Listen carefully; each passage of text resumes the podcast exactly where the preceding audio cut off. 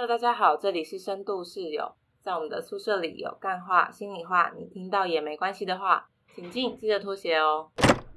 好，最近呢，这两天有一个新闻，就是在讲真人版的小飞侠要上映了。然后它的预告释出的时候，里面的有一个小仙子，就是身上都会撒了很多粉的那个小叮当，她变成了非裔美籍的女演员。嗯然后结果这个事情就引起很大的争议。我觉得这跟我让我想到跟之前那个小美人鱼一样、欸，哎，对啊，我也是，我那时候第一个想法还是想到小美人鱼。小美人鱼有蛮多的争议的嘛，就想哈，我的艾丽儿为什么从白人变成了非裔女性？对，而且这个批评是一模一样的，因为小美人鱼也是找了一个非裔的美籍的女星来演，嗯，然后大家也是在批评说，为什么要找黑人来演呢？那个原剧明明就是白人呐、为什么硬要这么政治正确？嗯，所以大家对于把小时候习惯的某一种角色白人的印象，好像换成电影真人版之后变成呃黑人，就好像变得很不一样。对，有些人会说他们不习惯，嗯不习惯看到这样子的脸。嗯，可是你不觉得这句话听起来很恐怖吗？对，啊，不习惯看到黑人的脸吗？而且不习惯的意思是说，那只有对于美是一种某一种想象嘛？就只有白才是美吗？那黑难道不可以是美吗？那也有一些人会说，他们觉得这样子就跟原著不一样了。像我记得当初那个哈利波特演那个妙丽的角色的时候，不是电影哦，好像是舞台剧。然后他们妙丽的这个角色也是想要找一个呃非裔的人来演，嗯然后当时很多人就说，可是妙丽就是白人，然后他们还很认真的去翻了哈利波特的每一句话，想要试着找出任何一句话在写他是白人的这个证据来佐证，嗯就非常激进，认为说一定要忠于原著。可是我觉得这分两个层次来看呢，就是当然你说 J.K. 罗琳或是写出小美人鱼童话的作者来说，那他们写出这些故事一定是从他们个人的生命经验去写的，就他们通常是白人，所以他们写的故事也很可能是白人。嗯，对，可是这些故事不就是代表着，也许他们没有特定影射某一个种族啊，他就是泛指所有孩子们心中的那个小男孩或小女孩。对，所以这个小男孩或小女孩，或者是这些主角，他可以是各个种族啊，他可以是像我们一样是黄人，可以是白人，也可以是黑人，也可以是拉丁裔。对嗯，当然你说他跟他如果的那个种族设定跟原著不一样，会不会发生什么事情？这就要看剧本。像《甄嬛传》好了，我举举一个比较极端的例子，《甄嬛传》它就是设定在中国古代的宫廷剧嘛。甄嬛传》里面的演员，他确实都是虽然剧情是虚构，但是它里面的角色确实是就是历史的文物去找出来的角色，是真有其人的。嗯所以他确实就是需要找一个亚洲面孔的人来演。可是今天不管是哈利波特或小美人鱼，重点应该在于这个故事他想要表达什么样的精神，他想要传达些什么样的理念。他在剧情中也都没有把呃小美人鱼是哪一个种族的人，他的肤色是怎么样视为一个重点。所以我觉得当他呈现出来的时候，或许因为原著的创作者他在写的时候，基于他自己的身份，他把他写成白人，或者他甚至根本没有提到。嗯但找谁来演，差别又会是什么呢？嗯，真的，嗯就嗯，他如果没有特定指某一种样子，或者是那股文化，好像是谁都可以啊。对，而且再加上，我觉得在电影产业中，除了白人以外的种族，其实真的很少见诶。嗯嗯嗯，对，就以亚裔来说，有几个亚裔可以在好莱坞的电影上是主角，几乎没很少啊有吧？应该很少很少。所以这就是为什么这次杨紫琼得奖的时候，她的得奖感言才会提到她一直以来在嗯好莱坞的心路历程。嗯嗯事实上，她的得奖感言也不是她才有的，很多过去在美国试着想要撑出一片天的亚裔女演员也都有这样的想法，就是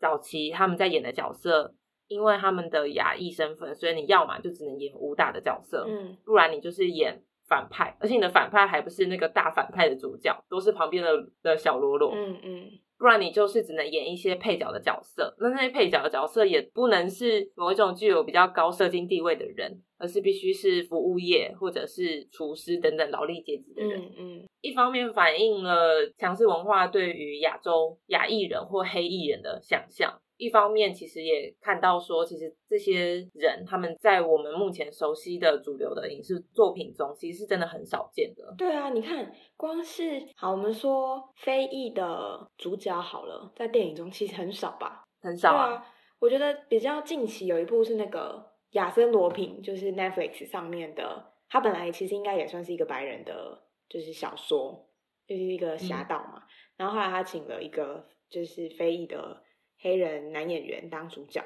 我就觉得哎，这样也蛮好的啊，就是他也可以是一个很帅的主角的样子。所以我觉得有些人他会说啦，他会说，可是那个就是他童年的想象，就他会说我童年中小美人鱼就是白人，妙丽也是白白人，然后可能小叮当也是白人，嗯，所以这是我童年的一个回忆。那如果你今天。要来找一个非白人的人来演，你就会破坏我的童年。可是我就会想说，我就很想跟这些人讲说，你不觉得你的童年都是充斥着白人的作品，以白人为主角的这件事情，其实也不是一个自然而然的事情。对啊，它也是一种政治性的结果啊！你以为为什么我们接触到的所有的作品，大部分都是白人？你觉得这是一件很自然的事情吗？嗯，这也是某一种强势文化，它在强迫行销跟灌输的一种意识形态啊。所以，当你感受到这个不习惯的时候，其实那个不习惯正好是可以让我们去思考，为什么我会不习惯，为什么我会觉得童年被毁。嗯，而且你不觉得很有趣的是，我们小时候常常接受到的迪士尼都是白人，不觉得有时候都会觉得离我们的生活很遥远吗？那些童话故事里面的城堡。而在台湾就没有城堡，对，没错，台湾是古厝啊，对，三合院嘛，哪来的城堡？然后哪来那么多金发碧眼的人走在路上？还有什么高山里的小女孩或什么之类的？那跟我们的生活是很不一样的，所以等于是我们在习惯接收某一种文化。对，可是我觉得让影视作品中能够出现越多元的角色是越好的，这不是一种硬要政治正确，而是。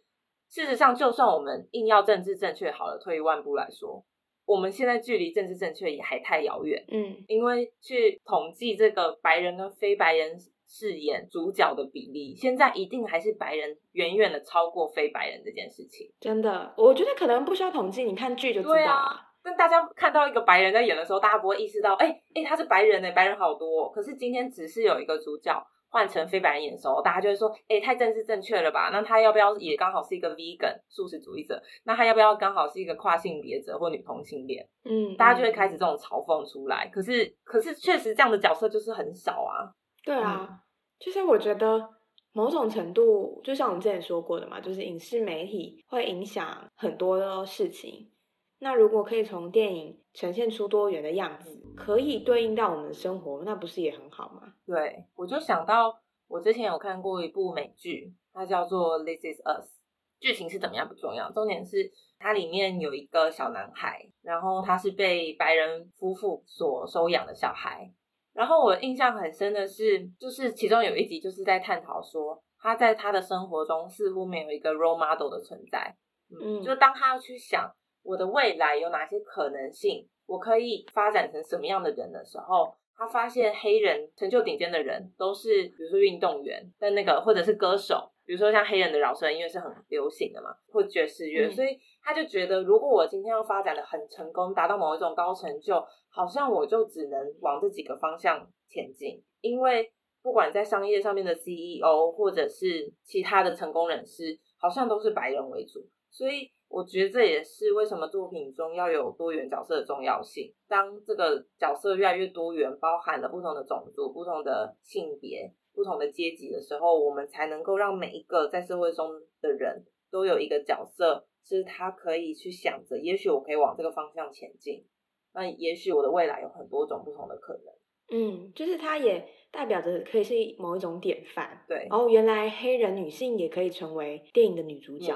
那我是黑人的种族的话，我就会想说，哎，对对对，黑人也可以，我也可以变得像那样。所以我记得之前不是有一个东西嘛，叫做那个包容性附加条款，你有听过吗？包容性附加条款没有哎，是什么？就是它指的就是说，就是有一些他们在电影或影剧，他们在跟演员签约的时候，在他的契约里面，他就会讲到说，他这个剧本里面，甚至不是在这个剧本，是在这个工作里面。他的员工应该要真实的反映这个人口分布的状况，你不能都是白人，你应该要有一些女性、哦或者是非白人的种族，或者是 LGBT 或者是不同的状况的人，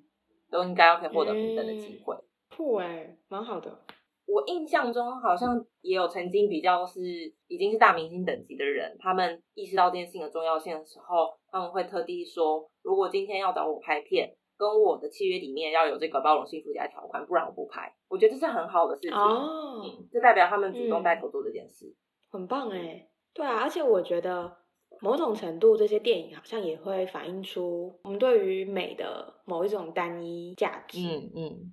就是好像只有白皮肤的人才叫做美，其他颜色皮肤都不都不美。对，我觉得这真的很恐怖。我这次也是看到小叮当的，就是小飞侠的那个批评的声音里面有讲到这件事情，就说白人就是比较漂亮，人家五官就是比较深邃啊，皮肤又白皙。可是黑人也五官很深邃啊，而且那个那个演小叮当的人，我觉得他也超美的，真的是小仙子的感觉。对啊，所以难道美只有一种标准吗？而且这个标准好像不只是对女性的标准，还涉及到不同种族的标准。对啊，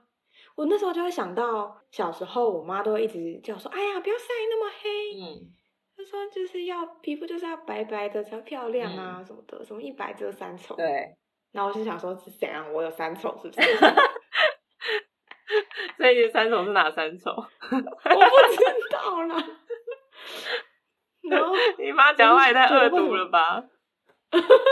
没有，我觉得他不是他想要的意思，嗯但是我就会直接截取后面的部分。可是他们就会对于美，就是会有某一种典型的样子。然后我曾经也一度很挣扎于，就是啊要晒黑了什么的，嗯然后很认真的擦防晒，然后撑伞。然后可是因为我的大学是在一个很容易晒到太阳的地方，嗯 然后就很容易就变得很黑，然后又很常出去就户外玩或什么的，嗯就是曝晒的时间太长了。但是即便如此，好像因为透过跟我男友的互动中，就会觉得好像也不一定要那么白，也可以是美的是你。男朋友让你这样觉得的吗？嗯，他就说他觉得小麦肤色很美啊，哦，嗯，虽然我也没有到小麦肤色啦。但他意思就是说不用很白这样。对对对对对，然后甚至他也会说，就是很白会有些时候会给人一种没有那么有活力的感觉。哦，嗯，我觉得每一个人确实可以对自己的审美有一套标准。其实这也是之前在同志运动或者是在讲关于外貌歧视这件事情上面常会讲到嘛，就是有些人会说，我就是不喜欢比较胖的人，不行吗？可以啊对，啊，可以啊，就是你你可以自己，你有你可以有你自己的择偶的条件啊，然后你也可以有你自己的审美观啊。但是我觉得自己的喜好，当它变成限制了其他人潜能的发展，或者是限制其他人公平机会，我觉得就是一件不合理的事情。对啊。然后这个审美的标准也不应该成为攻击别人的一种说法，或者是甚至把人划分成比较好的人，或者是比较不好的人。像嗯这一次就是这样嘛，就是他们会说白人比较漂亮，因为五官深邃，皮肤又白。言下之意，好像